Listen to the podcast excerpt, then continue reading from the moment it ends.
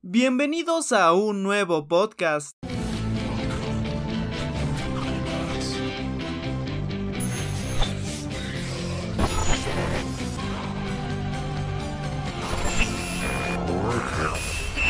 Yo soy la muerte.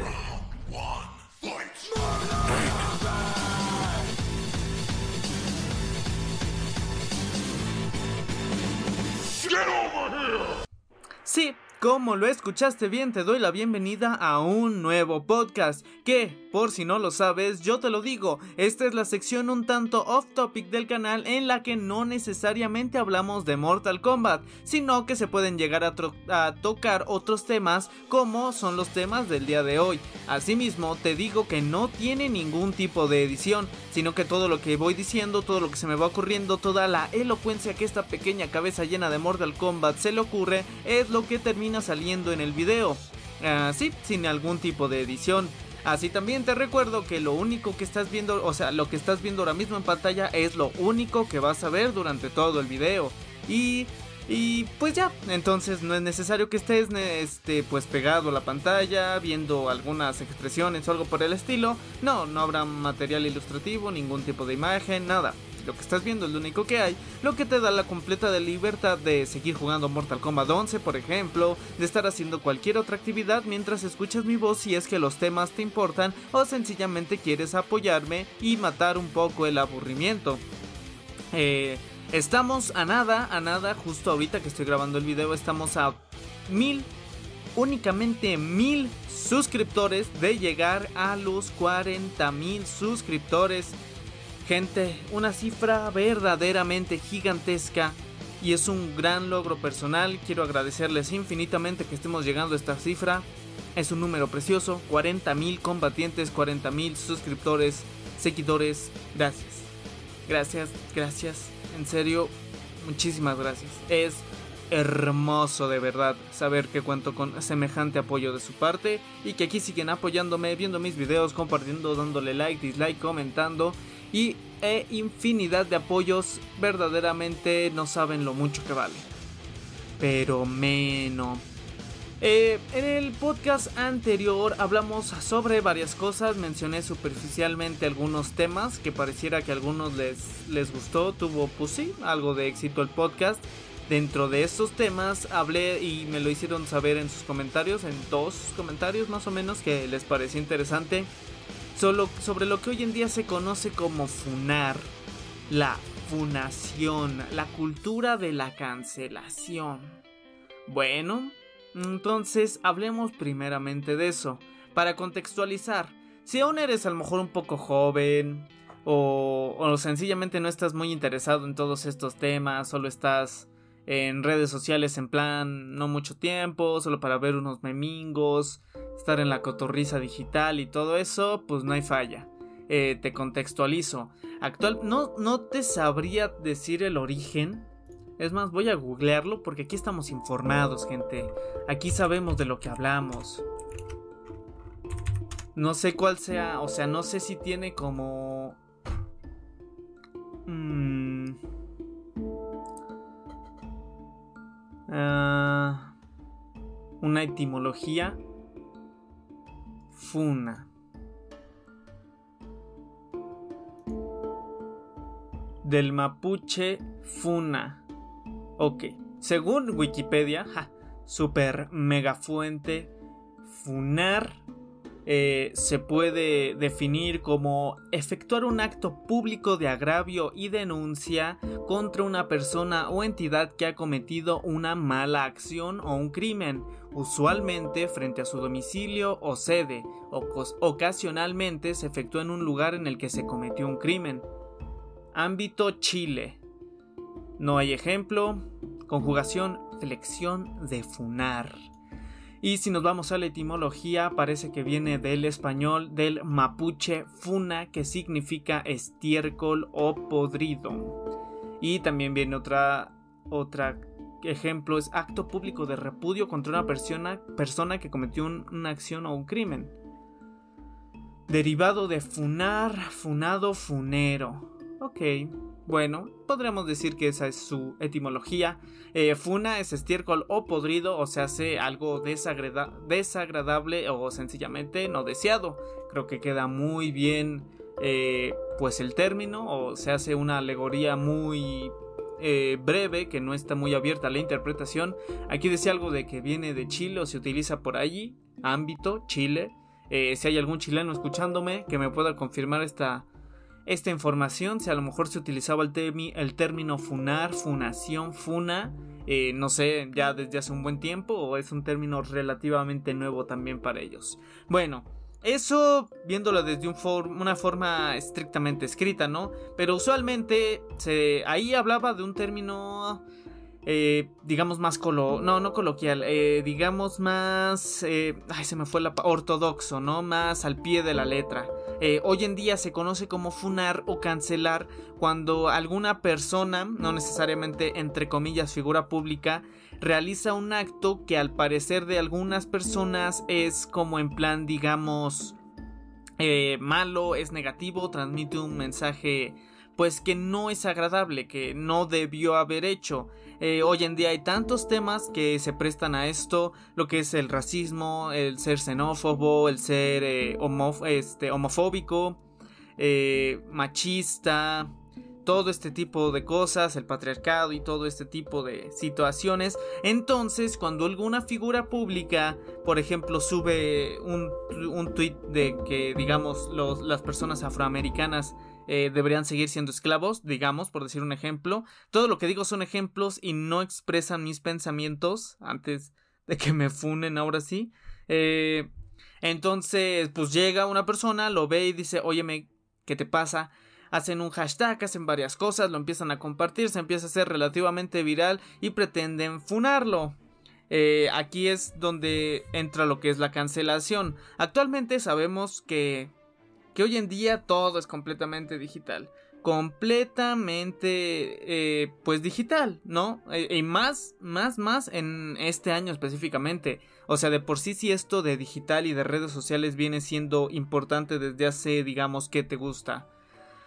Eh, de 10 años tal vez, 8 años para acá, hoy más que nunca es importante porque muchas personas, ya a estas alturas no diría que todas, pero muchas personas estamos en casa, encerrados, guardando cuarentena, eh, cuidándonos de esta maldita pandemia.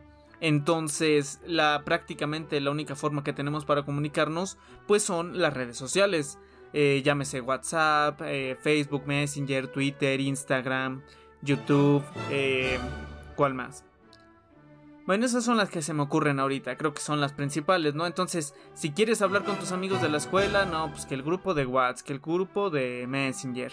Eh, para la escuela lo mismo, que Zoom, que Meet de Google, que Discord. Para jugar el Among Us, el Fall Guys, el Mortal Kombat, que haces un chat de Discord, que ahí estás platicando con los panas, ¿no? Entonces, eh, es un medio por el cual... Eh, te comunicas, ¿no? O sea, ya hoy en día es necesario. Como decían hace algunos años que cuando estaba más en tendencia esto de subir siempre lo que comías, decían, es como, es, si no lo subiste a Facebook, es como si no hubieras comido.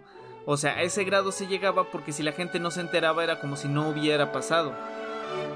Y hoy en día, digamos, una figura pública, eh, cualquier youtuber, artista, cantante, si lo funan, eh, pierde contacto con las redes sociales y es como si dejara técnicamente de existir, ¿no? O sea, sé que suena agresivo, sé que suena como que muy dramático decir, oh no, me funaron, ya dejé de existir. No, no es así, pero sí se presta mucho a, como se dice, cancelar a las personas.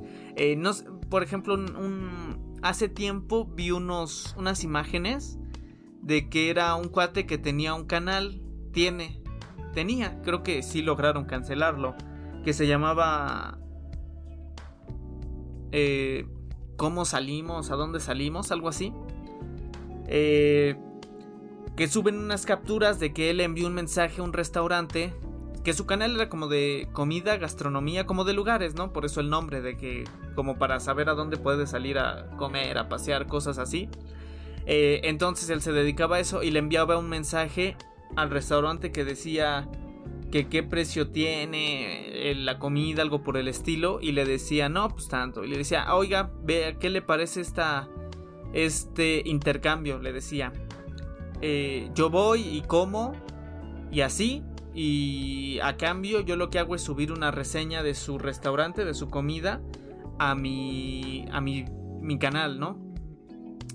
Obviamente, eh, no era un canal muy grande, creo que tenía apenas 2.000, 3.000 suscriptores. Y, y según él, o sea, en su perspectiva, era en plan, todos salimos ganando, ¿no? Yo te, yo te doy una, una publicidad, este, o sea, no estoy comiendo de a gratis, digamos, ¿no? Te estoy dando algo a cambio, que sería publicidad, y a lo mejor así más gente va, y entonces al final del día, tal vez yo no pagué, pero más gente fue, y al final del día tú percibiste más ingresos. Él le dijo a esta persona que no, hay mucha gente que todavía se, mucha gente que todavía se mantiene reacia, ¿no? Mucha gente a lo mejor mayor, eh, tus papás y todo eso que todavía no perciben, que todavía no saben que hay youtubers que ganan muchísimo más dinero que la mayoría de nosotros y todo ese tipo de cosas. Entonces, como que dicen, no, pues no, este cuate nomás me quiere estafar.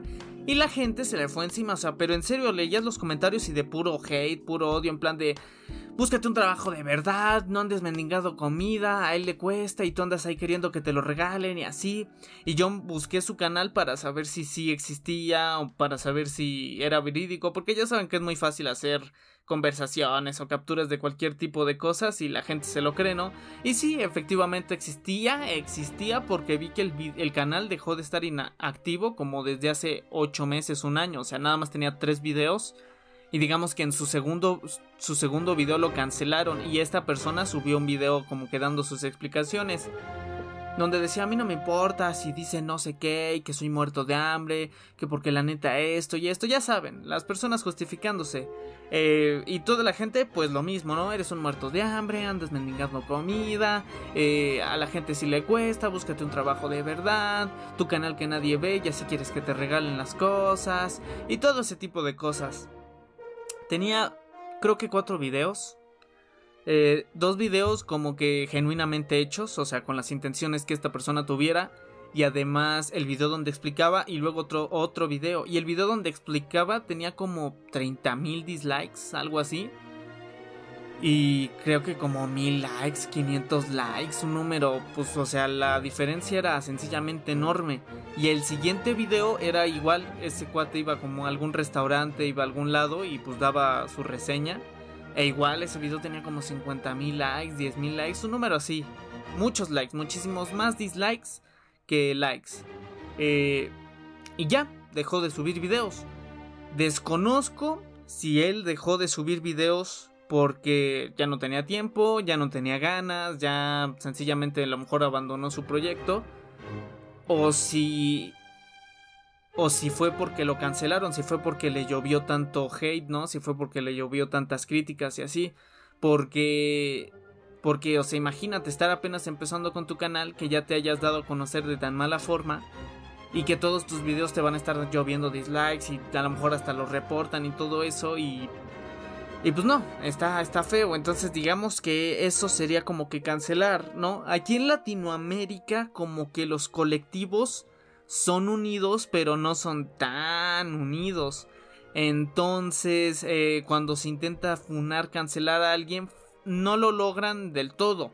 Sí lo hacen relativamente viral, sí logran eh, llamar la atención de la gente, que a lo mejor gente que no está muy metida en el tema se entere de que eh, Pedrito dijo que las mujeres van en la cocina, de que Juan dijo que que arriba este, los xenófobos, que no a los inmigrantes, y sí causan revuelos y pierden unos cuantos miles de seguidores y todo eso, pero al final del día lo, lo consiguen en la comunidad de habla en inglés, Estados Unidos específicamente. Eh, sí lo logran como tal, o sea, tal cual, tal cual, tal cual, reportan tanta cantidad de veces que al final del día la plataforma, llámese YouTube, Facebook, Twitter, Instagram, eh, los cancelan. Así, les cierran la cuenta y les ponen, no, pues es que muchos usuarios han reportado spam, muchos usuarios han comentado contenido, han reportado contenido inapropiado, han reportado X cosa y pues Facebook, Twitter, para evitarse, entre comillas, problemas, se decide eliminar el de este y San se acabó. Eh, como dicen, como diría ese dicho popular, muerto el perro, se acabó la rabia. Eh, y ya, eso a resumidas cuentas, pero ¿qué es lo que pasa? Mucha gente está a favor de lo que son estas fumnas y muchas otras personas dicen que solamente es otra manera de censura y hasta cierto punto tienen razón. El problema aquí es en qué momento la censura mm, se convierte en censura. Eh, cuando callas la opinión, o sea, en qué momento estás callando la opinión de alguien porque es mala y en qué momento la estás callando porque a ti no te parece. Digamos, si alguien comenta una figura pública dice, no, sabes que los inmigrantes apestan, dan asco y todo eso. Sí, Está mal. Está mal, está mal que haya dicho hecho, eh, eh, que haya dicho eso, es incorrecto, es este racista, es xenófobo, eh, pues es muchas conductas malas por parte de esa persona.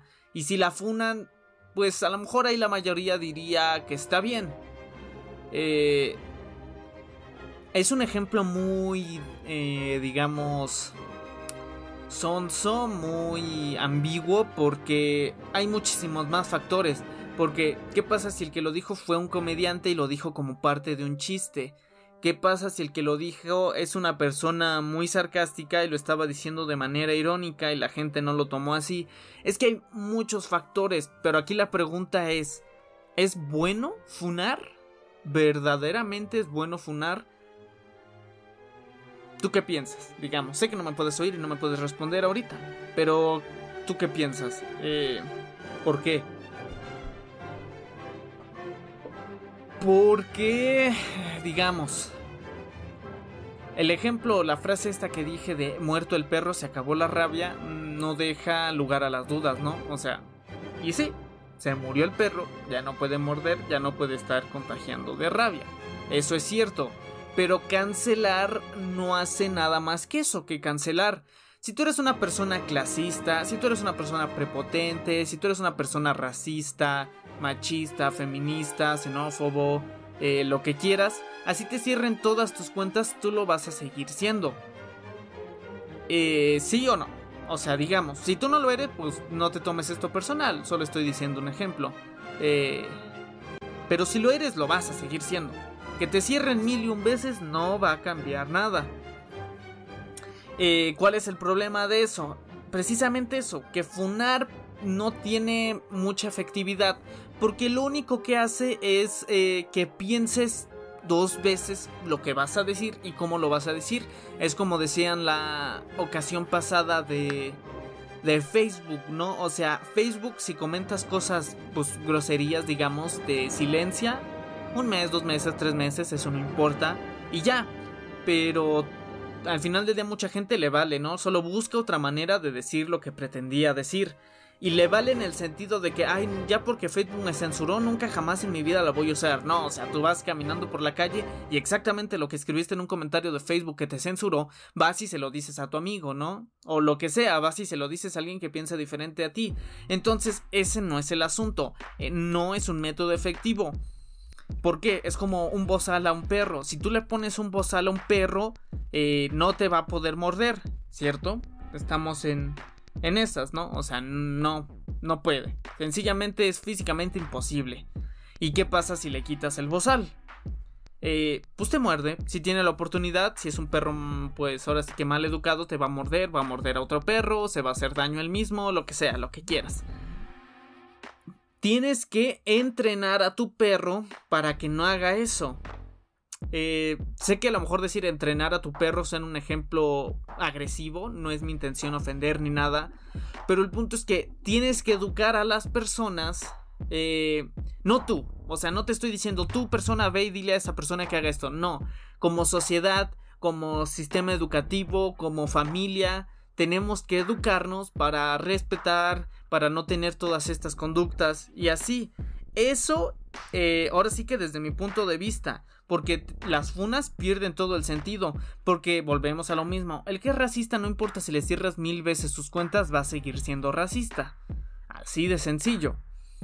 muy difícilmente va a cambiar porque le cerraron la cuenta. A lo mejor eh, si va a otro país, eh, digamos que es este alemán y es racista, y va a, a Italia y en Italia lo discriminan, lo segregan y todo eso, y a lo mejor él ya entiende, no, pues está feo porque yo no soy mala persona, yo no soy ladrón, yo no, eh, eh, yo no golpeo gente, no sé.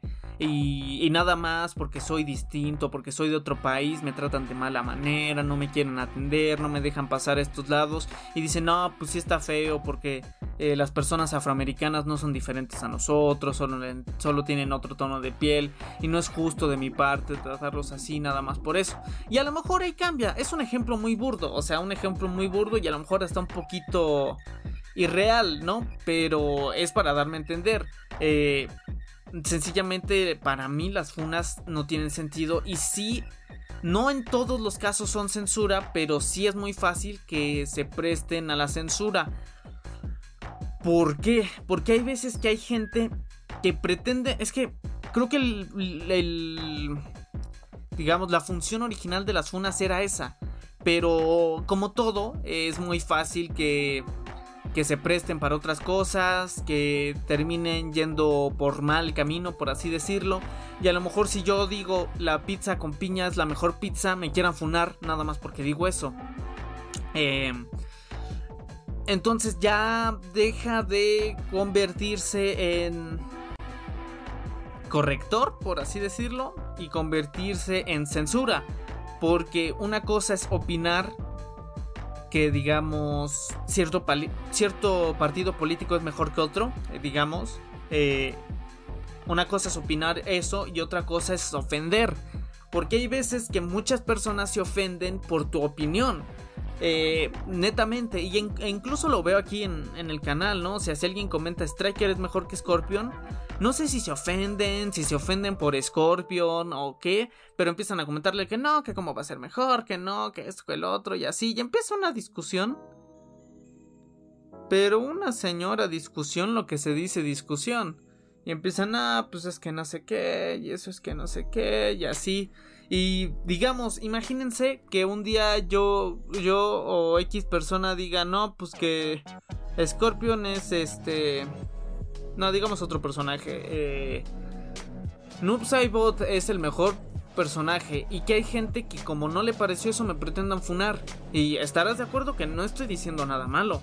No estoy ni ofendiendo a los fans de otros personajes, no estoy ni ofendiendo a otros personajes. Es una sencilla frase, Noob Saibot es el mejor personaje.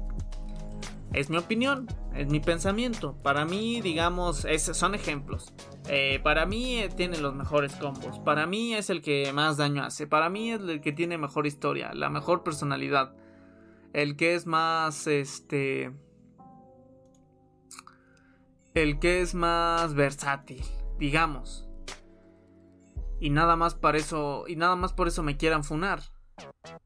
O sea, y ya entramos en terreno eh, terreno delicado. Ya entramos en que debemos ser más críticos. No sé si, por ejemplo, tú alguna vez has sido parte de una funa, o sea, que has ido a funar a alguien o así, si estás totalmente en contra y así. Pero yo creo que debemos ser muy críticos en ese sentido, porque la funa es una herramienta, como cualquier otra. Es como me decían a mí eh, en, en una clase de derecho, eh, creo que estaba viendo... ¿Qué estaba viendo? Pues derecho en general. ahorita estoy estudiando derecho, carrera, como carrera, eh, universidad y todo eso. Eh, pero llevé la materia de derecho en mi grado de estudios anterior. O sea, y era como que una era como introducción al derecho, digamos. Te daban las nociones, te decían las familias del derecho, la jerarquía de las leyes y todo este tipo de cosas, ¿no? No voy a hablar de derecho ahorita. Y decía mi maestro en ese entonces, un cuchillo te sirve para cortar pan, pero también te sirve para matar a una persona, estamos de acuerdo. Y no por eso vas a ir y cerrar. Eh, hace un año, eh, hace dos años, ahora que lo pienso prácticamente. Un año, no, sí, apenas hace un año, dos años que veía eso. Antes de que se pusiera de, entre comillas, moda todo esto de las funas, y decía mi maestro, no por eso se tienen que cerrar todas las fábricas de cuchillo, porque la herramienta, porque el cuchillo no, mm, no tiene ese fin, digamos. Y tanto puedes cortar pan, lechuga, jamón, lo que quieras, como puedes quitar una vida. Y es eso, es una herramienta el cuchillo. ¿Para qué se va a utilizar? Ya depende de cada quien. Y es exactamente lo mismo con la funación. La funa es una herramienta. Ahora que viene la gran pregunta. ¿Para qué se pretende utilizar esta herramienta? Para corregir a las personas, para silenciar a los que piensan diferente a nosotros, para censurar a ciertos grupos, para censurar a una figura en particular. Eh, ¿Para qué? Es eso, esa es la gran cuestión. Eh, es una herramienta. Las herramientas se pueden usar para construir, las herramientas se pueden utilizar para destruir. Con el mismo martillo puedes poner un clavo y con la parte de atrás puedes quitar el mismo clavo. Entonces debemos ser muy críticos en qué momento las funas se están empleando mal, en qué momento la cultura de la cancelación se convierte en censura, en qué momento... Eh, pues sí, eso, en qué momento se convierte en censura, en qué momento deja de ser utilizado para defender a un grupo, para defender una etnia, para defender una preferencia sexual, eh, una raza y, y se pasa a convertir en censura, en una herramienta incluso podría decir eh, muy agresivamente fascista, eh, de silenciar. Y el problema, como yo lo veo, es que muchas personas no son tan críticas como deberían, en mi opinión, en, ahora sí que netamente en mi opinión. Porque es muy fácil que te dejes guiar por la moda, que porque te quieras sentir incluido en cierto grupo hagas y, e imites las mismas prácticas. Pero, este... ¿En qué momento cuestionas, no? Eh, ¿En qué momento te detienes a pensar? O sea, si empieza el hashtag cancelemos a Pedrito, Pedrito Platica. Eh, eh, ¿en qué momento te pones a pensar, oye, realmente hizo algo malo? ¿Realmente está, está ofendiendo? ¿Realmente está atentando contra cierto grupo de personas? ¿Contra cierta comunidad? ¿Contra cierto X? ¿O en qué momento sencillamente alguien no le pareció y porque a ese alguien no le pareció, eh, pretende que todos los demás lo cancelemos? Siendo así de críticos, es que a lo mejor se puede utilizar bien esta herramienta que es la cultura, la funación, la funa, la cultura de la cancelación. Eso, como digo, en mi opinión, coméntenme ustedes qué opinan acerca de esta cultura, si está bien, si está mal, si se puede llegar a usar para el bien, si se puede llegar a usar para el mal, si sencillamente es solo negativa, es solamente mala, o si sencillamente es solamente bueno, ¿no? O sea, es una herramienta que ya hacía falta, digamos. Entonces coméntenme, ¿Qué les parece? ¿Qué piensan al respecto? Y la pregunta de esta semana será, ¿cuáles son los dos personajes exclusivos para las consolas de Nintendo que solo estaban disponibles para las versiones de Mortal Kombat de Nintendo? Vayan a comentar.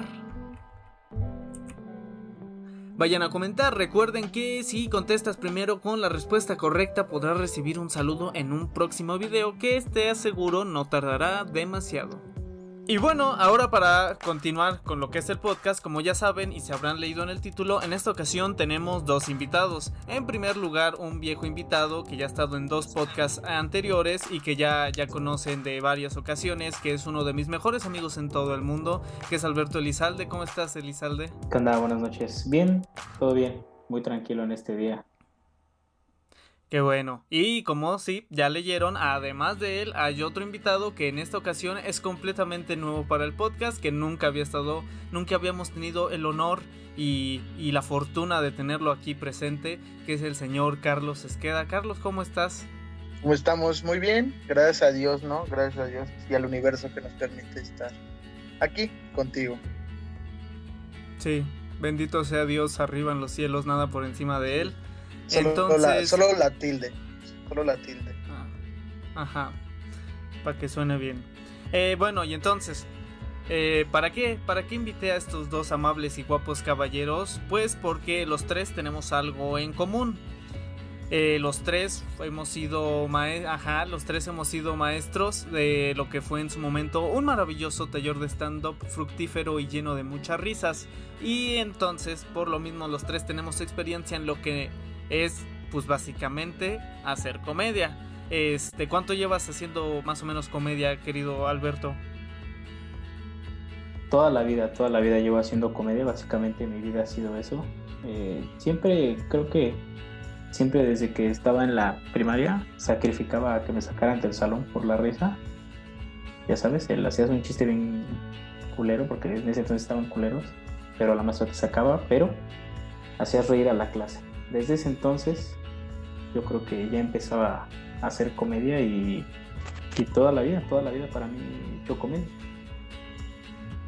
Y tú, Carlos, por tu parte, ¿desde qué hace cuánto dirías o podrías afirmar que empezaste a hacer comedia? Yo empecé, yo empecé a hacer comedia desde que me di cuenta que tenía este don de, ser espontáneo, ¿no? De, si me cae una, la cacho, la bajo, la controlo, te la regreso con el doble de, comedia. Y ya, pues, oficial, oficial, como que dos años. O pues, un, año, ¿no? Sí, aprox, sí, aprox, dos años, no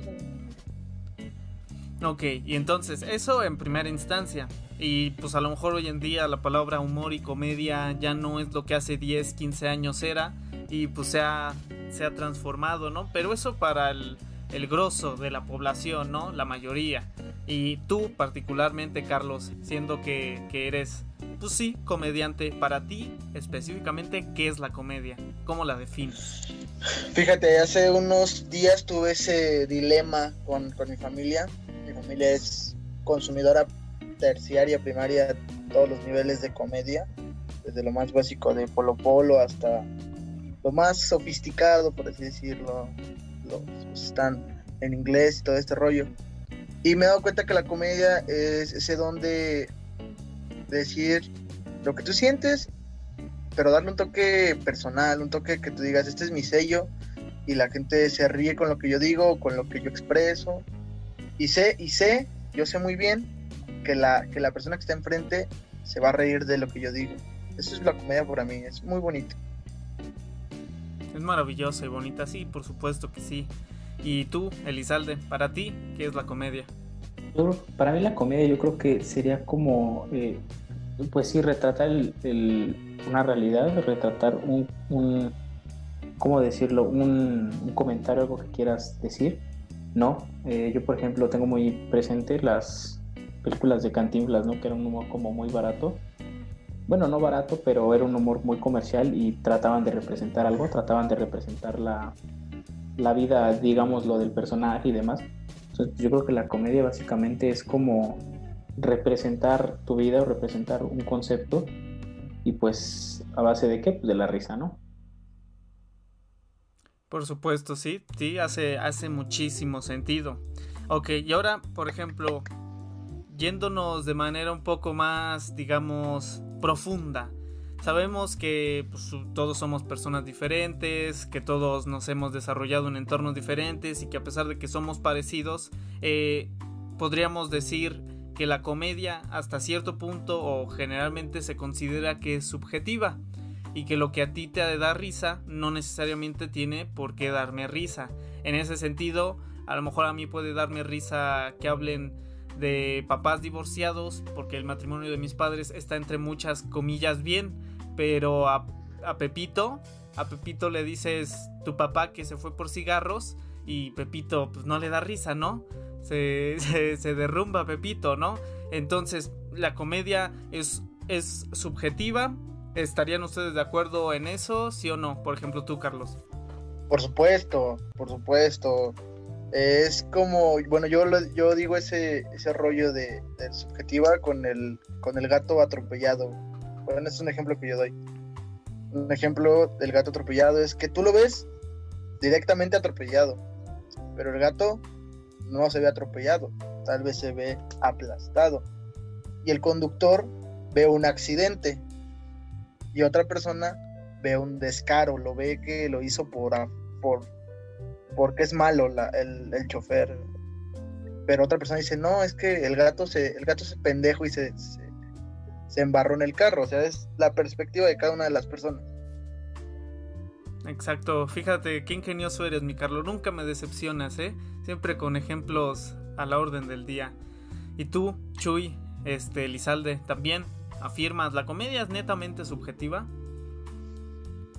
Pues sí, sí, del todo, del todo, pues por supuesto que sí, ¿no? O sea, es, pongámoslo un ejemplo eh, muy reciente, ¿no? Eh, hacer un chiste del presidente en turno y por supuesto, ¿no? Hay dos posturas que yo creo que es la mayoría que tomamos nosotros tres, que digamos lo que de cierta manera estamos un poco empapados de comedia, pues es básicamente, pues nada más te ríes, ¿no? No, no lo apoyas ni lo defiendes porque no lo estás tomando personal. Creo que Básicamente de eso trata la comedia, ¿no? Cuando lo toman personal es cuando la comedia pierde su mensaje o pierde su, esencia. Entonces, pues claramente eh, tiende a ser muy subjetiva. Por supuesto, bueno, entonces en eso todos estamos de acuerdo. Todo esto a manera, a manera de introducción para que sepan que si bien no somos expertos, pues a lo mejor tenemos otra perspectiva acerca de la comedia, que no es lo mismo escucharla y reírte a tratar de hacer reír al otro. Muchos, muchas personas concuerdan en que es más fácil hacer llorar a alguien que hacerlo reír. Y pues a muchos de nosotros nos consta. Entonces, eh, vivimos tiempos complicados por decir algo, en muchísimos sentidos políticos, económicos, de salud y todo este tipo de cosas. Eh, claro que esto depende de país en país, pero en términos generales podríamos decir que no son tiempos exactamente sencillos. Entonces, eh, la comedia, como dije, ya no es lo mismo que era hace 15, 30 años, hace 5 años tan siquiera. Eh, todo ha cambiado eh, tan rápidamente que casi ni nos dimos cuenta. sabemos que existen distintos tipos de comedia, distintos tipos de humores, porque como ya dijimos, la, la, risa, bueno, la comedia subjetiva. Entonces, tú cuando hablas, cuando intentas hacer reír, digamos, a un público de 200 personas y logras hacer reír a 150, podremos decir que esas 150 tienen un sentido del humor parecido. Eh, entonces, este sentido del humor, dentro de ellos existe algo que se le conoce comúnmente como humor negro que pues podría ser definido como un humor un tanto más pesado, más agresivo, más descarado, más cínico. Eh, ¿Ustedes qué, qué, perspectiva tienen? Primeramente, ¿qué perspectiva tienen acerca del humor negro como figura dentro de la comedia? Tú, Elizalde. para mí el humor negro es algo muy difícil de tocar porque claramente no todos tienen, o bueno, no quiero elogiarme, pero no todos tenemos la, la madurez o, ¿cómo decirlo? Sí, la madurez de tocar ciertos temas de humor negro, ¿no? Eh, por ejemplo, ¿no? Eh, hace tiempo, un ejemplo muy, muy claro que, que, quiero recalcar es, por ejemplo, el personaje que tenía Facundo, el de Jaime el Duende, ¿no? Todos sabemos cómo era Jaime el Duende, ¿no? El de hace para allá que los morenos me dan asco y, o sea, Jaime el Duende era homofóbico, era racista, clasista, como lo quieras ver, todo lo malo lo tenía Jaime el Duende, pero hacía reír, ¿no? Yo no me imagino a Jaime Duende en estos días saliendo como personaje porque claramente pues cierta comunidad se le va a ir encima, ¿no? Entonces pues creo yo que el humor negro es algo muy difícil y sí se debe de practicar con ciertas cautelas, ¿no? Por supuesto. Sí, sí, como dice, uno ya no se imaginaría Jaime Duende, no sé, acusando a la comunidad LGBT, a las feministas o cualquiera de estos grupos o etnias. No, ya, en estos tiempos no, muy difícilmente te lo imaginas. Y más en televisión abierta. A lo mejor si Facundo saca un video en YouTube o así, tal vez sí funciona. Pero en televisión abierta, radio, no, ya, es impensable algo así. Eh, y entonces tú, Carlos, ¿Cómo, ¿Cómo ves a la figura del humor negro dentro de la comedia? Personalmente, el humor negro siento que es el segundo pilar más importante para la comedia en México.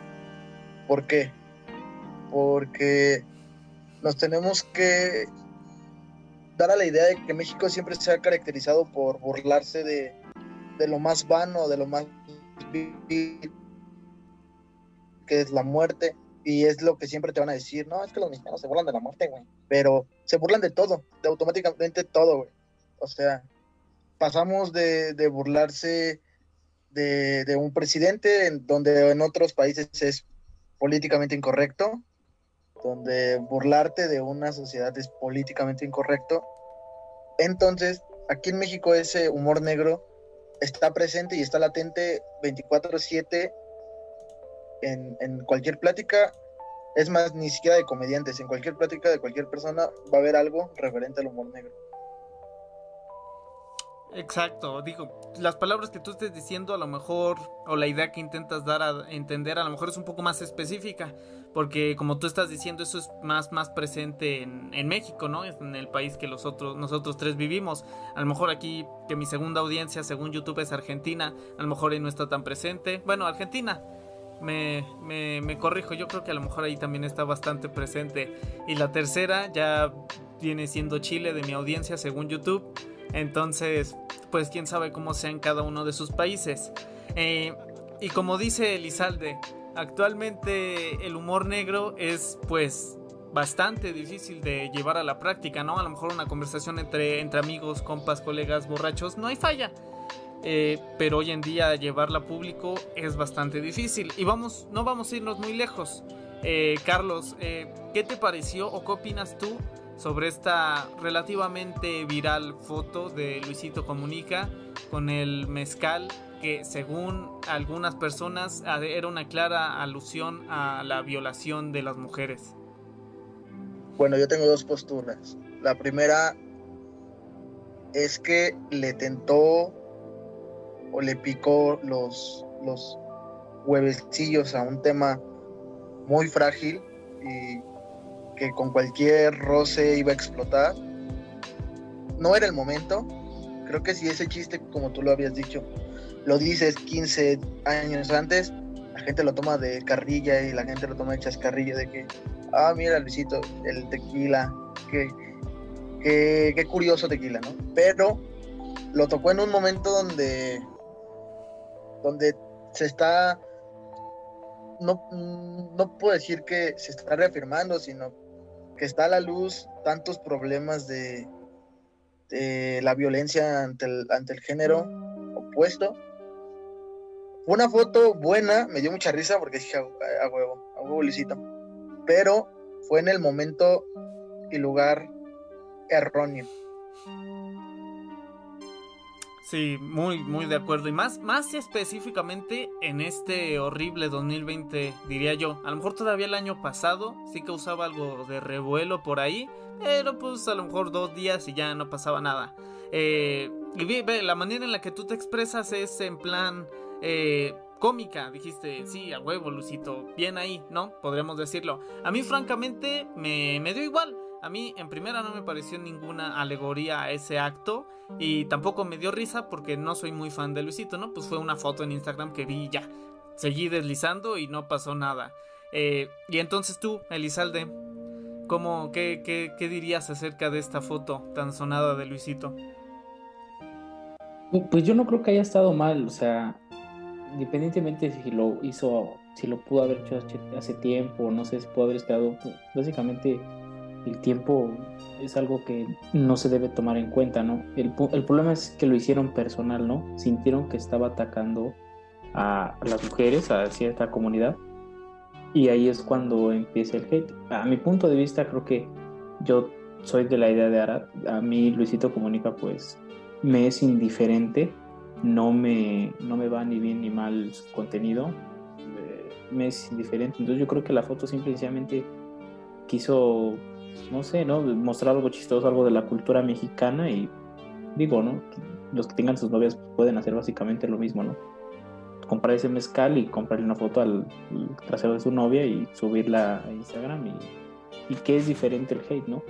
Porque claramente Luisito Comunica es una figura pública, por eso lo atacan y si lo hiciera uno de nosotros, a lo mejor nos atacaría una o dos personas sin más, sin más allá, o sea, siento que se le ataca por su figura de figura pública y por eso es que se atacó a Luisito Comunica.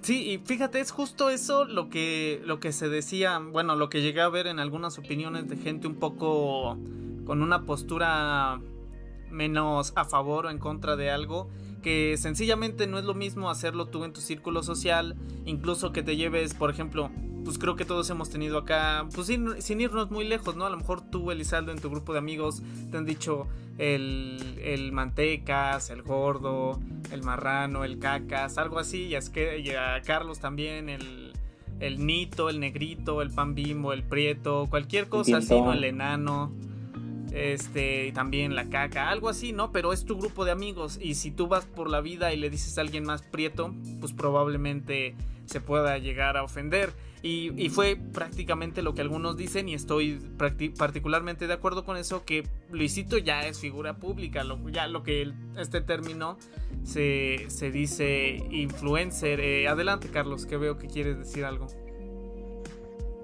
Es lo que estaba haciendo referencia a lo que ibas a decir. Es eso, cuando la persona que ve el mensaje lo toma como algo ofensivo y ya no como un mensaje, tal vez como una ofensa, ahí hay problemas.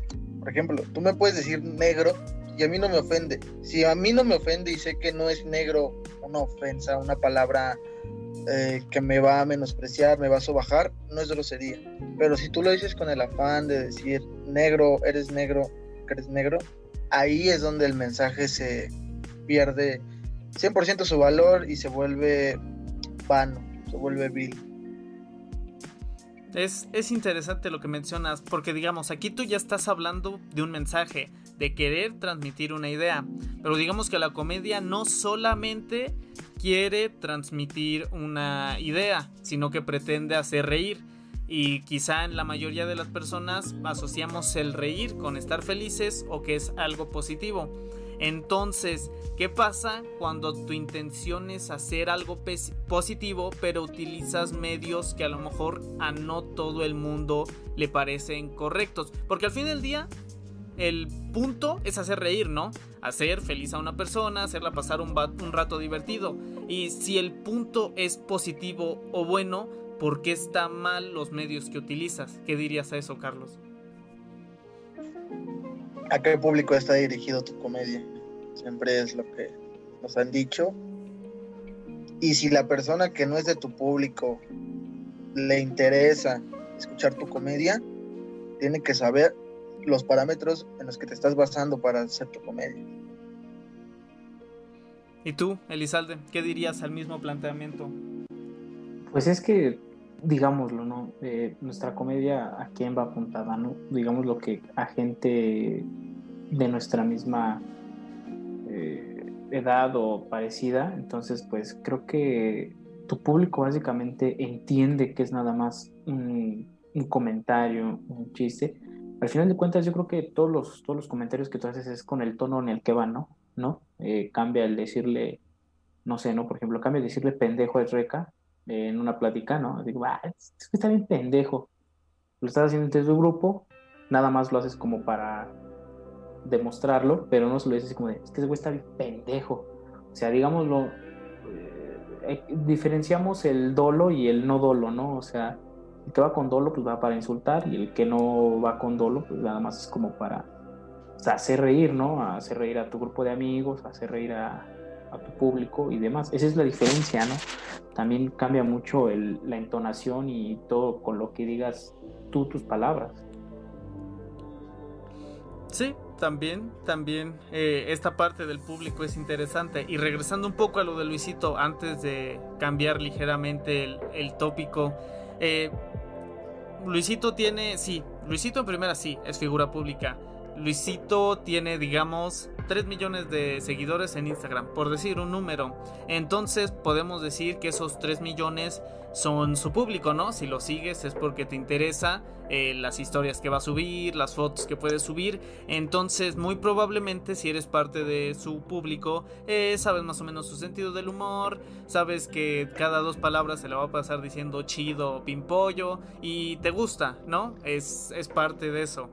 Eh, entonces, ¿por qué gente ajena a su público pretende eh, venir a decirle qué debe de hacer o qué no debe de hacer. ¿Tú, tú cómo verías eso, Lizalde? O sea, tú, tú das tu función, digamos, y compran boleto, porque digamos que comprar boleto es más fácil filtrar a las personas que van a ir, porque si es gratis a lo mejor cualquiera se mete, ¿no? Pero si compras un boleto es porque ya, ya te está interesando a quién vas a escuchar. Entonces, que personas ajenas a tu show vengan y te digan, oye, la neta, eso fue horrible, fue un mal chiste, fue de muy mal gusto. Ahí como verías esta, este pretender, como hoy se dice, funar a, a Luisito Comunica. Pues es que creo que ahí depende de lo el consumidor, ¿no? Al final del día tú vas, sabes a lo que vas, ¿no? No es como de que te llevaron a la fuerza o quiero suponer eso. No, al final del día pues básicamente el contenido ahí está.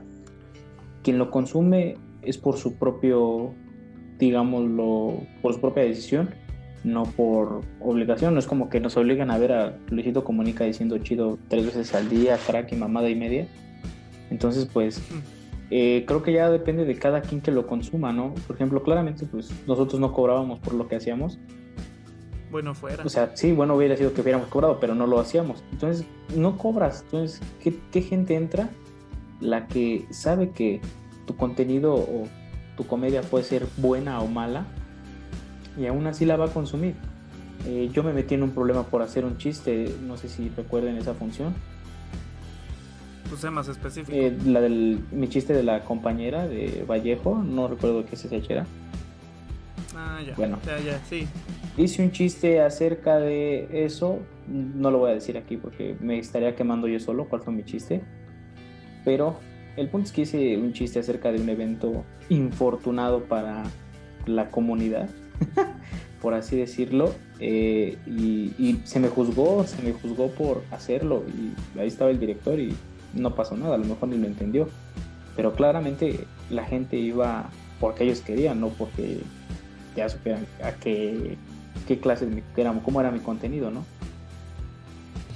Sí, por supuesto. Entonces, eh, digamos, podríamos resumir tu respuesta en que, eh, digamos, cuando te presentas, cuando haces este tipo de cosas, eh, evidentemente te prestas a ser juzgado, ¿no? Digamos independientemente de que sea tu público o no.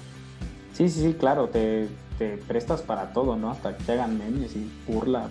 Básicamente eso es lo que uno se presta. Está bien, está bien. ¿Y tú, Reca, digamos, tu público, tu no público, tiene derecho así a criticar tu, trabajo? Mm, sí, sí tienen derecho. Porque hay libertad de expresión. Con eso puedes decirle tonto a alguien que no lo es. Por el simple hecho de que tú lo ves tonto, es tonto para las personas. Entonces, sí tiene derecho a, criticarme, a hacerme memes, a, echarme mierda o a elogiarme o seguirme. Tienen todo su derecho porque al final de cuentas el, el creador, el generador de comedia soy yo. Yo soy el que voy a poner las cartas sobre la mesa. Si la opinión de la persona que me está diciendo que soy malo me interesa, la tomo en cuenta. Si no, es una más, es un, es un comentario más. Entonces, ¿tienen todo el derecho? Sí. De que me importe, ahí cambia la cosa. Es una, es una buena, es una buena postura, es una postura interesante. Eh, está bien. Y ahora, cambiando ligeramente, oyéndonos por otros lados del mismo tema, eh, Carlos, ¿el humor negro tiene límites? Sí, no, ¿y por qué? Límites, creo que es una, es una buena pregunta. ¿eh? Qué bueno que, estás haciendo buenas preguntas. Gracias, gracias. Creo que sí tiene límites. Yo digo que sí. A lo mejor mi compañero me hace una contrapostura, pero yo digo que sí tiene límites y es hasta donde tú mismo sabes que ya no es humor, que ya lo estás diciendo por dolo, ya lo estás diciendo por dañar. Hasta tú mismo, lo, no sé si les ha pasado que han dicho un chiste que ustedes saben que es, que es malo, que es con el afán de ofender a, a una persona en específico, pero aún así lo dicen porque les vale, pero no generan tal, total expectación en el público. Yo siento que ahí es el límite, cuando tú mismo sabes que ese chiste es malo y ese chiste va con el afán de dañar. Interesante, es interesante. Entonces, para Carlos, efectivamente, el humor negro tiene límites. Y tú, este, Alberto, ¿el humor negro tiene límites? Sí, no, ¿por qué? Pues yo creo que ahorita ya tiene límites, pero a mi punto de vista no debería tener límites porque al final del día simple y sencillamente solo estás diciendo un comentario, no lo estás enfatizando, claramente no te lo vas a pasar todo el tiempo diciendo acerca de eso, simplemente es un comentario, pasas otro chiste y se olvida. Ahora, el límite, ¿quién se lo da? El límite te lo das, pues, digámoslo, tú propio, porque sabes hasta dónde, básicamente el humor negro, hasta dónde lo puedes controlar. O sea, no tiene limitantes en el aspecto de que lo puedes usar. Digo, para mí no, no, no tiene una limitante ahí. El límite es el, el límite es el que uno mismo se pone, ¿no? Claramente porque pues tú sabes hasta qué momento deja de dar risa. Lo que comenta el recano, tú sabes de qué momento deja de ser chistoso y se convierte en algo doloroso, digámoslo, o en algo ofensivo. También, interesante. Tú te mantienes un poco pues más versátil, diría yo, ¿no?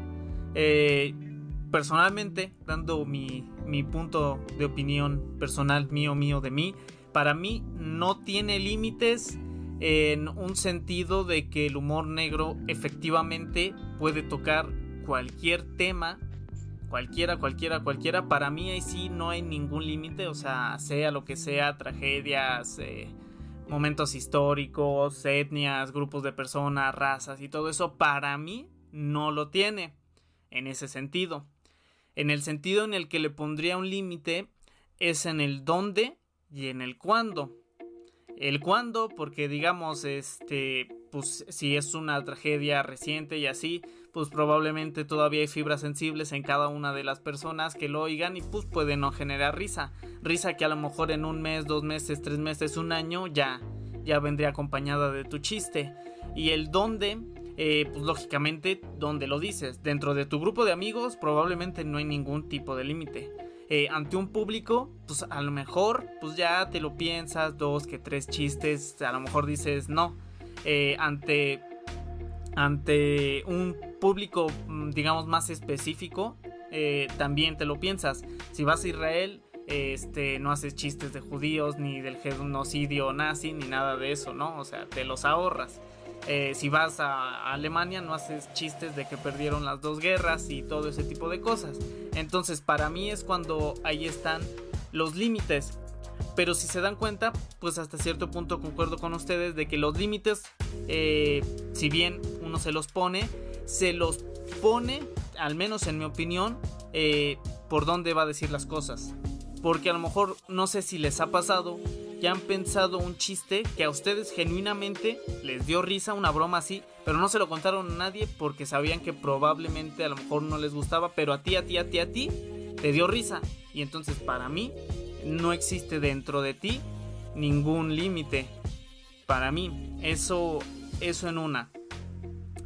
Eh, y entonces digamos, si sí si, tiene límites, eh, y según ustedes más o menos se lo debe de poner uno mismo. ¿En qué momento entonces? Ya dijimos uno, que la risa es, eh, bueno, la comedia es subjetiva. Y digamos, eh, si a ti te da risa el típico chiste del pastelazo, donde le tiran un pastel y te da risa, pues está bien, ¿no? Digamos.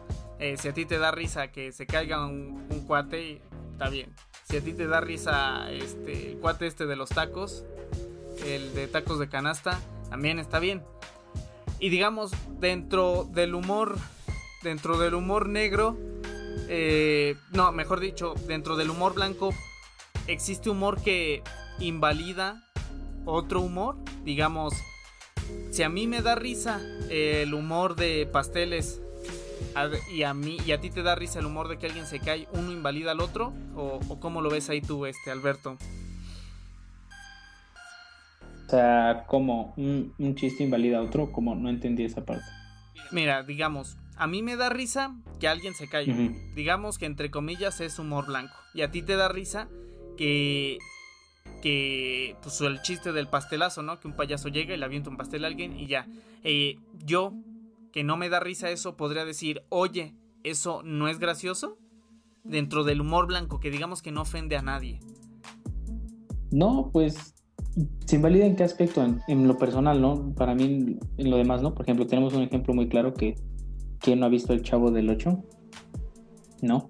Todos hemos visto al Chavo del 8 y básicamente lo consumían porque había más, güey. O sea, el Chavo del 8 a lo mejor ahorita no te da risa porque no tiene como ciertos aspectos que ya tendría la vida, ¿no? Por ejemplo, Kiko yo me lo imagino que ahorita ya tendría un iPhone 10, güey y, se lo presumiría al chavo, ¿no?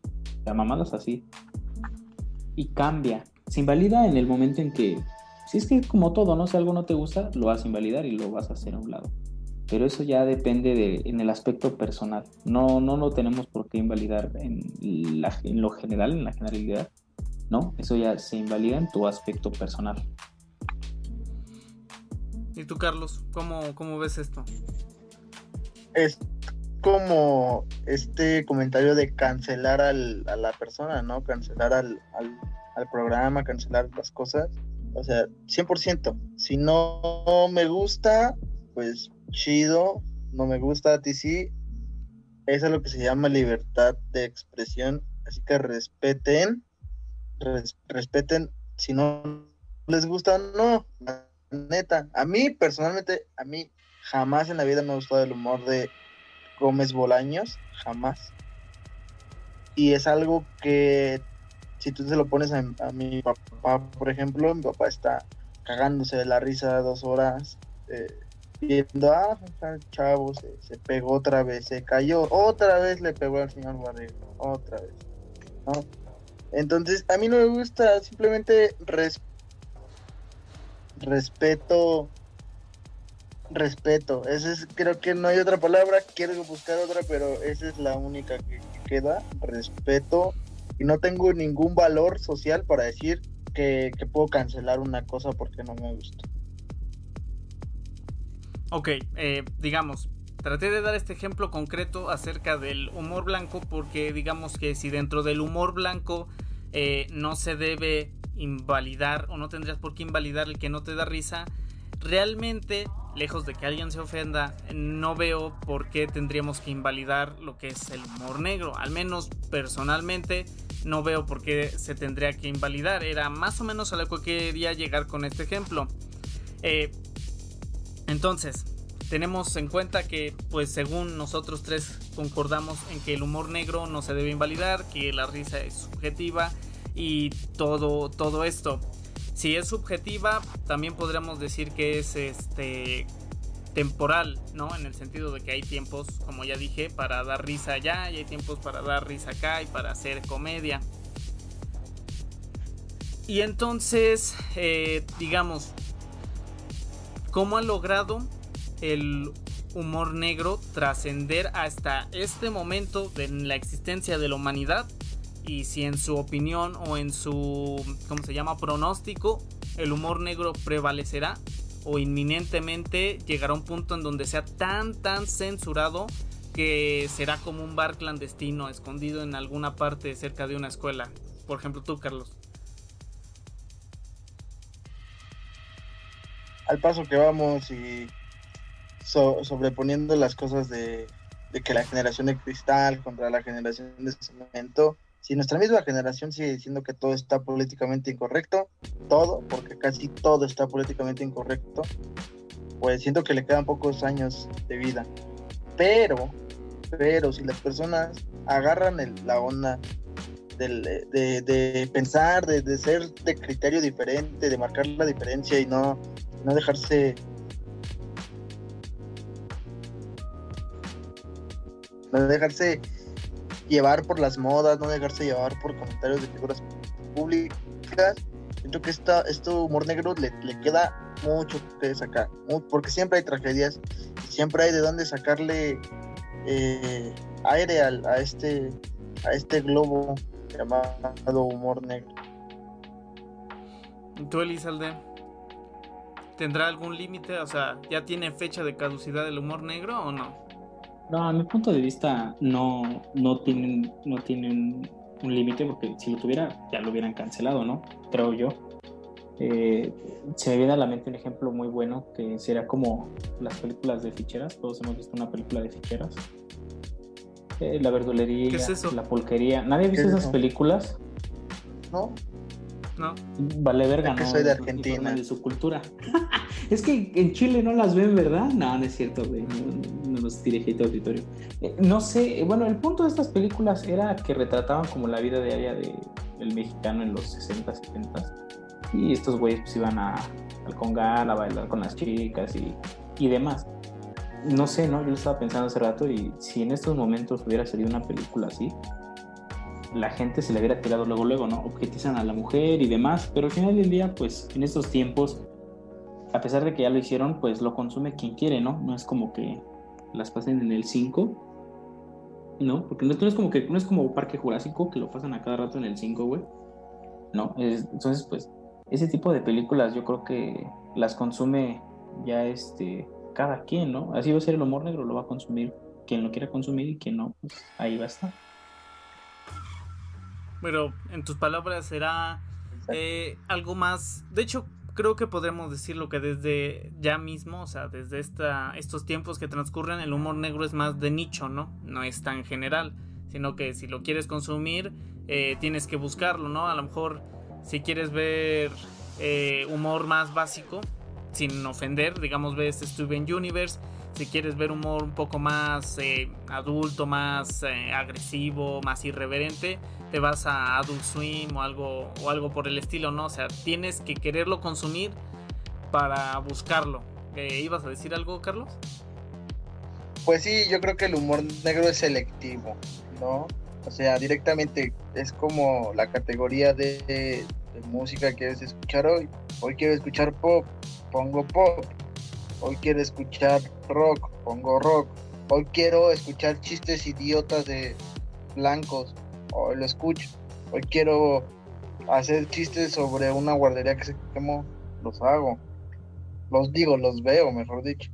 Los veo. Hoy quiero ver cómo, cómo, cómo, cómo Chuponcito se guacarea porque el borrego le está haciendo. Oh, lo veo. Quiero ver un especial de Franco Escamilla, lo veo. O sea, es, es 100% el consumidor el que va a elegir qué va a hacer. O sea, esto es selectivo. El humor negro es selectivo.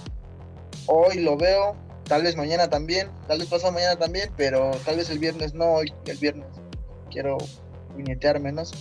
Entonces, creo que sí me entienden, ¿no? Sí, sí, sí. Son ejemplos pues muy concisos y muy claros y pues desde un punto de vista personal yo espero que nunca desaparezca como tal el humor negro, que siempre prevalezca en algún sentido, en algún comediante, en algún canal de televisión, una sección en el radio, en lo que o lo que sea, pero que ahí esté, que, que al final del día no logre ser censurado, porque si bien eh, el humor negro pues puede ser muy crudo o muy eh, cínico. Eh, desde mi punto de vista muy personal, también el humor negro eh, suele, suele decir más verdades que el humor, digamos, de pastelazo. Porque precisamente el humor negro se atreve a tocar tópicos que Chuponcito jamás en su vida va a tocar, jamás en su vida se le van a ocurrir. O a lo mejor se le ocurren, pero sabe que él no es ese tipo de payasos. Porque volvemos a lo mismo, ¿no? O sea, la comedia sirve para decir verdades y todo eso. Y, y ya casi para estar concluyendo, eh, no sé si alguno de ustedes esté familiarizado con lo que son eh, las teorías de la comedia o las teorías del humor. Eh, ¿Alguno? Poco sí. No, no sabrá decirte la verdad. ¿Tú, Carlos?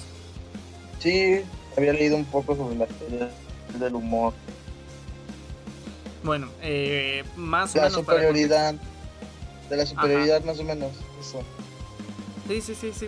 Eh, precisamente es una de las principales. Eh, para contextualizar así muy velozmente, muchos, o sea, esto hablamos, o sea, real, real, o sea, bueno, no me gusta decir la palabra real, pero en serio, en serio, si, si buscan e investigan, eh, Thomas Hobbes, Descartes, filósofos y muchas personas a través de los años eh, han formulado teorías para justificar el humor, porque a lo mejor puedes justificar el llanto o el enojo con dolor, con sufrimiento, con penas, pero si te pones a pensarlo, ¿cómo justificas que algo te da risa? No sé si les ha pasado que ves algo y te da risa, no sabes por qué, no sabes decir, ah, me dio risa porque esto y esto y esto y esto, no, pues nomás te dio risa porque sí. Entonces, en un intento de que ya saben, a los filósofos casi no se les da de justificar el porqué de la existencia de algo, eh, se llegaron a varias teorías y pues como en todo existe un puñado de teorías. Eh, dentro de estas teorías las principales son de la superioridad, como ya dijo Carlos, existe la de la incongruencia, la de la catarsis, eh, la de... Ay, se me olvidó el nombre, pero existen varias. Para resumir, eh, la de la superioridad consiste en que nos da risa las situaciones o los actos o lo que sea en la que nosotros estamos superior al acto en sí, ¿no? O sea, los chistes de racistas, xenófobos, homofóbicos, los de gallegos, los del jotito y todo ese tipo de cosas, te da risa porque tú eres en el chiste, tú estás siendo superior a estas personas. Te da risa que alguien se caiga porque tú te encuentras en un estado superior a estas personas. Y creo que el humor negro entraría bastante dentro de ahí. Ok, eso para contextualizar.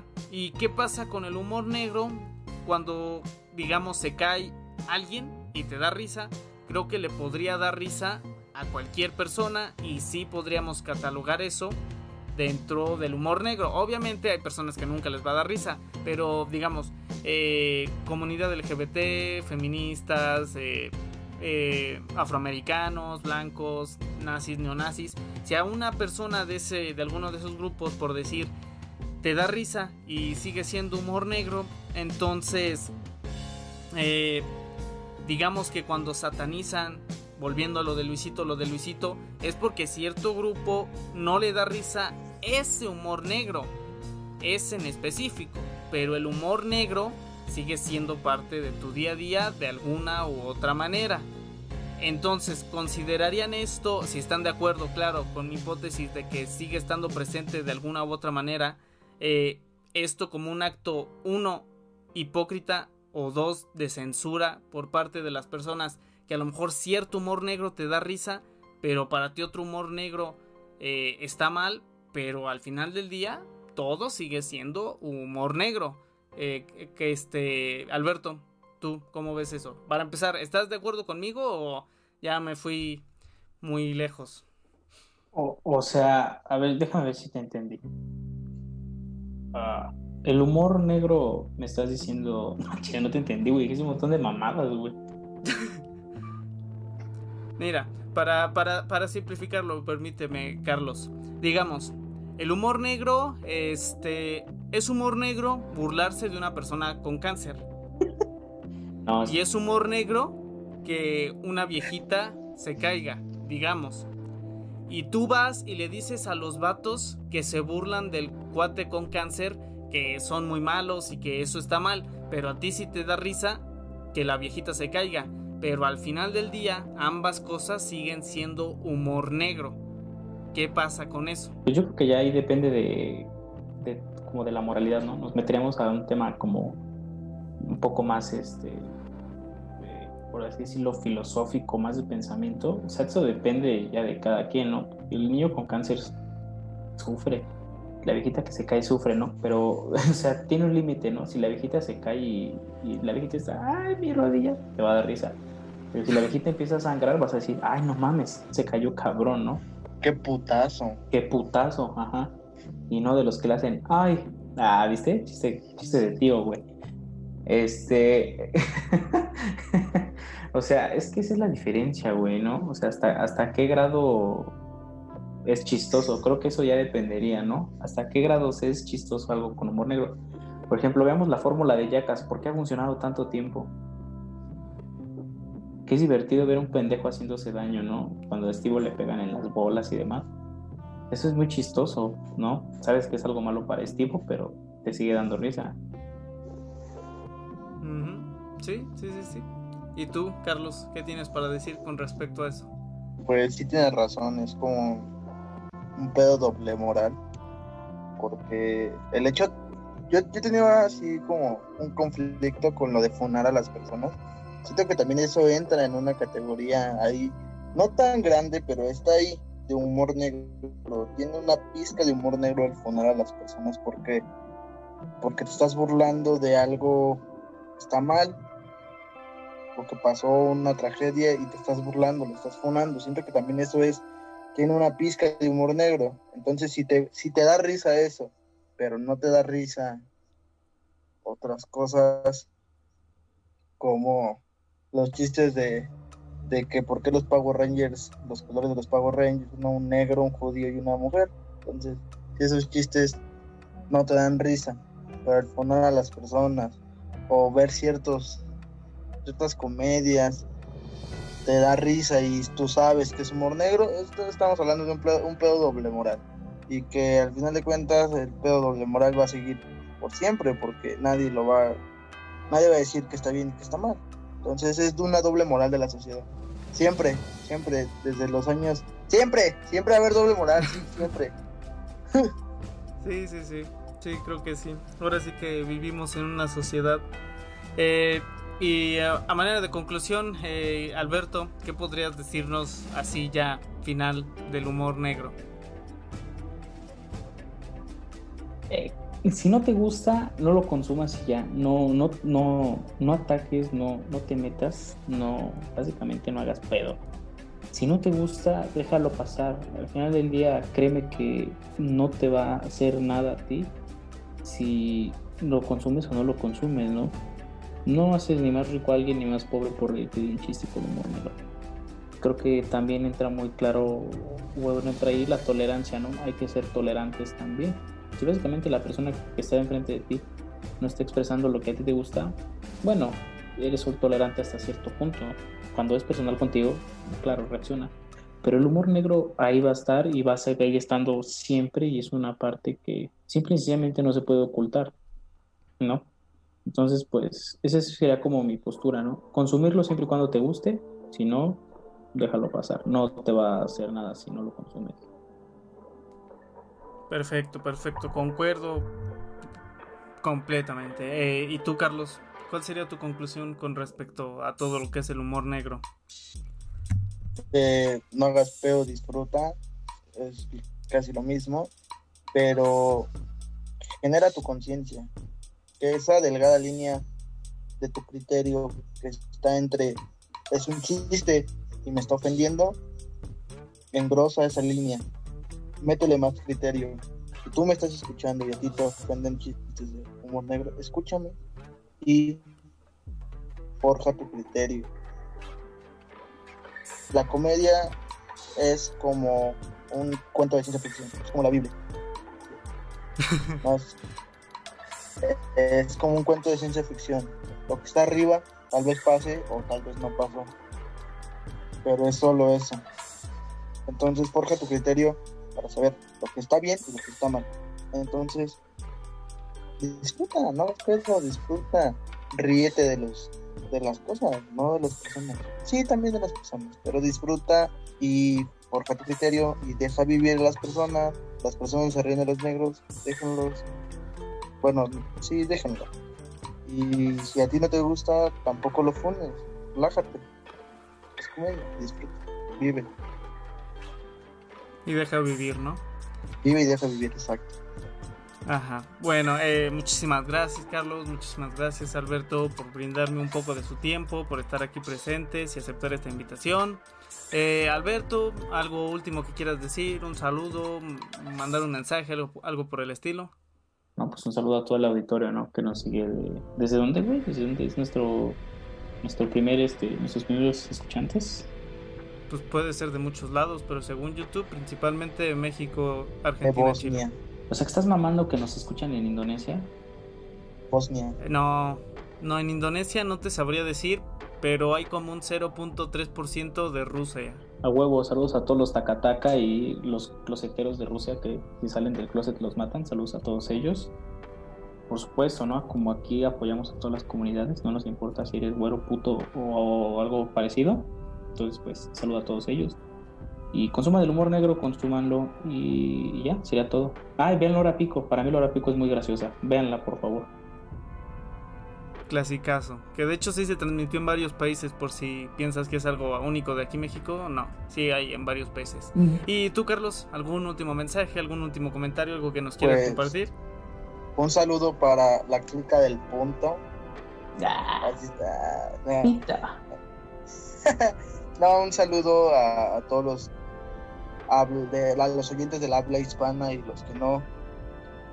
Un saludo y no vean ahora pico, güey, porque si no tienen tendencias transexuales. Topan al Adrián Uribe, ese güey es medio rarito. Estás, estás pendejo, ¿no fue Adrián Uribe? ¿Cómo se llamaba el gordito? Miguel Galván, Adrián, Uribe era la Celestina, güey. Estás Uribe era mal, güey. Bueno, sí, güey, pero Miguel Galván es el que mayoritariamente se desea de mujer, güey. Y respeta su memoria, güey. Ya güey, se falleció. murió, güey. Aquí hay que hacer una encuesta, güey, que la gente decida si quieren seguir escuchando podcast con nosotros. Si no, va a estar bien, ¿no? El canal de la rat me vale verga. Sí, ¿Y qué tiene que ver la de- encuesta con lo de Adrián Uribe y todo lo Es demás? que qué poca madre, güey, porque otro podcast donde discutamos la hora pico, güey. Sí, creo que me parecería un, un buen tema porque la hora pico. Chingas a tu madre. Tal vez, tal vez. Bueno, no te- ¿qué bueno, te- a ver, espérame, eh, todavía no terminaba, todavía no ver. terminaba, todavía no terminaba. Date, date. A ver, a ver. Eh, quiero hacer mención de que disfruten la comedia al chile. Esto está bien chingón. Reírte. Está bien verga, la neta. Y es más, hay personas tan tontas. Ah, no es cierto. Iba a decir algo sobre referente sobre Mortal Kombat, pero. Entonces, vive, deja vivir y disfrutan. dis- Disfruten que vive. Chingada, tienes una vida y no sabes si se acaba a los 27 o no. Entonces vive. Maravilloso. Bueno, muchísimas gracias. Pero bueno, con esto terminamos este podcast. Espero que te haya gustado. No olvides comentarme qué te pareció acerca de los temas tratados a ti aquí, cuál es tu opinión acerca del humor negro, sobre las funas, sobre la cultura de la cancelación, eh, cómo ves todavía, todo el panorama, lo de la generación de cristal, todo este tipo de cosas. No olvides comentarme qué te pareció, qué otros temas te gustaría que se traten en los podcasts. Eh, ¿Y qué más? Eh, seguirme en mis redes sociales como son Facebook, Twitter, Instagram, especialmente en Instagram, que es donde estoy más activo. De nueva cuenta, muchas gracias que estamos a punto de llegar a los 40 mil suscriptores. Y sin más que decir, se despide su amigo.